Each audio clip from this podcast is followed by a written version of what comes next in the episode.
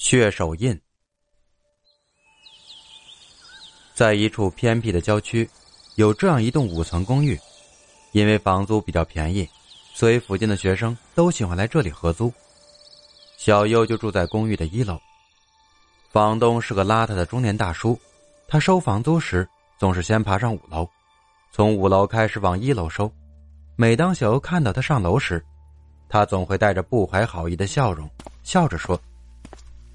等一下就换到你喽。很讨厌，几乎整栋公寓的房客都讨厌他，不，是全部的房客都很讨厌他。他喜欢穿一件小汗衫，挺着圆鼓鼓的啤酒肚，到每个人的房间里串。但凡有人不愿意，他就会说：“什么？不让我进去？你可想清楚，我是房东。”说白了。他只是想到每个人的房间捞一些好处罢了，比如叫房客帮他买啤酒。所以，谁会喜欢这样的房东呢？事情发生在一天早上，那个有着大啤酒肚的房东被发现死在自己的房间内，死状相当凄惨，整个人被分成好几块，随意丢在房间四处，整间房间已经变成了鲜艳的红色，伴随着刺鼻的臭味。小优从警察那里得知房东惨死于房间的消息后，他轻轻说了声：“死得好。”故事的重点在房东死后的隔天，住在四楼的阿红也被发现死于房间内，死法与房东一模一样，尸体被分成数十块，分散在房间各个角落。那些鲜血就不用说了，唯一不同的是，阿红的房门上赫然印着一个血手印。血手印啊！小优颤抖的喝了一口手中的咖啡，希望能够安静下来。安静点儿！住在二楼的阿强斥道。他抬起头看着天花板，似乎希望在天花板上看出答案。而住在三楼的佩珍则整个人窝在椅子上，一动也不动。阿强突然长长叹了一口气，说：“血手印能代表什么？”搞不好是我们之中有人当天不小心按上去的。这不可能，小优反驳道：“我们离开阿红房间的时候，明明都把手洗干净了，怎么可能留下手印？”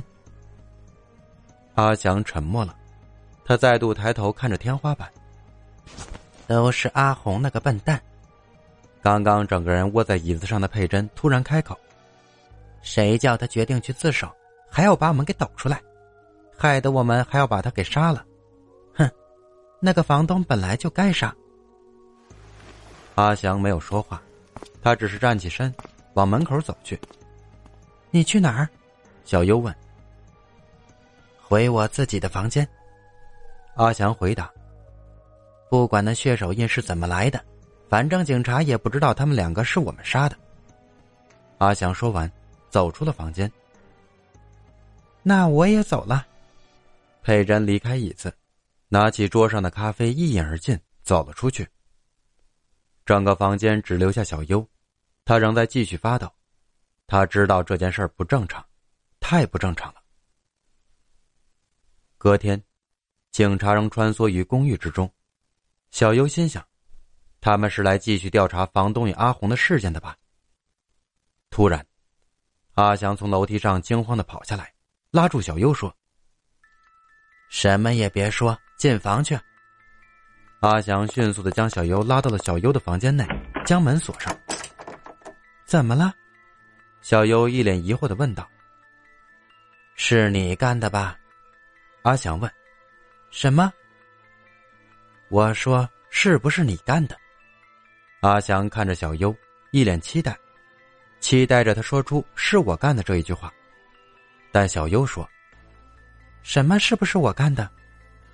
佩珍呀，阿祥低吼道：“佩珍死了，死在房间里，门口还有一个血手印。”小优傻了，佩珍竟然也死了。不是我干的，小优摇头。阿祥一听到这句话，整个人无力的躺在沙发上，喃喃自语。小优坐到阿强身边，问道：“阿祥。”到底怎么回事佩珍死了，死法跟我们杀死房东跟阿红时所用的手法一样，整个人被撕裂开。不要说了，小优急忙制止了阿祥，他懂，出问题了。房东跟阿红是他们杀的，那佩珍呢？既然不是他做的，也不是阿祥做的，那会是谁呢？其实我昨天晚上听到敲门声，阿祥缓缓说：“从楼上传来的。下一个恐怕就是我了。”小优无言，现在实在没什么能说的。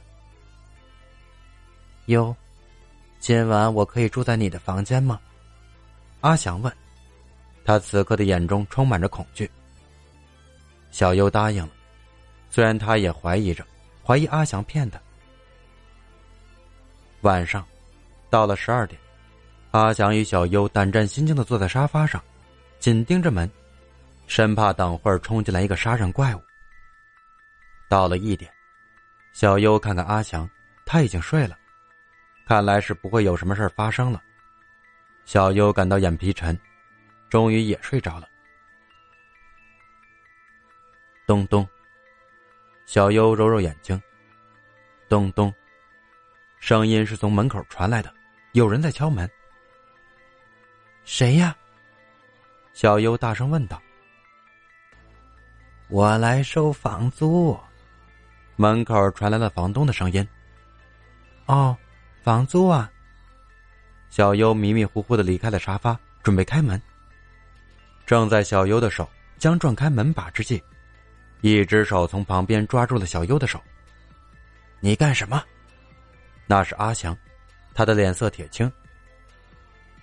门外是房。小优惊醒，他刚刚差点糊里糊涂的开了门。你是谁？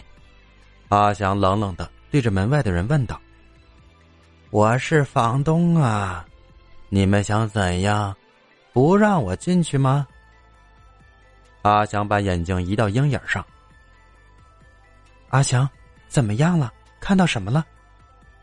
小优轻轻拍了拍阿祥的背，不料，小优这一拍，阿祥竟整个人向后倒去，一动也不动的躺在地上。阿祥，小优轻轻的测了一下阿祥的呼吸，他竟然死了。咚咚，敲门声不断传来，小优知道那是什么。那是房东用他那沾满血迹的手拍打着房门的声音。你走开呀！